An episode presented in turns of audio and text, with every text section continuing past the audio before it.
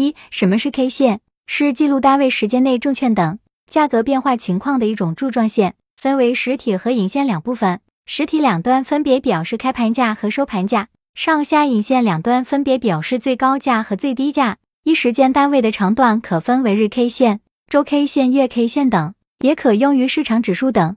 一、按形态来分，可分为阳线、阴线和同价线。以日线周期为例，阳线。收盘价高于开盘价的 K 线，用红线表示涨势，最上方的一条细线称为上影线，中间的一条粗线为实体，下面的一条细线为下影线。当收盘价高于开盘价，也就是股价走势呈上升趋势时，我们称这种情况下的 K 线为阳线。中部的实体以空白或红色表示。阴线，阴线是指开盘价高于收盘价的 K 线。K 线图上一般用绿色、蓝色标注，表示股票下跌。当收盘价低于开盘价，也就是股价走势呈下降趋势时，我们称这种情况下的 K 线为阴线。同价线，同价线是指收盘价等于开盘价，两者处于同一个价位的一种特殊形式的 K 线，是一种特殊类型 K 线，也是一种非常重要的反转信号。因为其实体非常小，是收盘价和开盘价相等处于同一个价位的 K 线，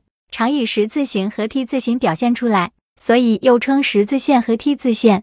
同价线按上下影线的长短有无，又可分为长十字线、十字线、T 字线到 T 字线和一字线。二、根据开盘价与收盘价的波动范围，可将 K 线分为极阴、极阳、小阴、小阳、中阴、中阳和大阴、大阳等线型。它们一般的波动范围如图：极阴线和极阳线的波动范围在百分之零点五左右，小阴线和小阳线的波动范围一般在百分之零点六到一点五。小阴线和小阳线的波动范围一般在百分之零点六到三点五，大阴线和大阳线的波动范围在百分之三点六以上。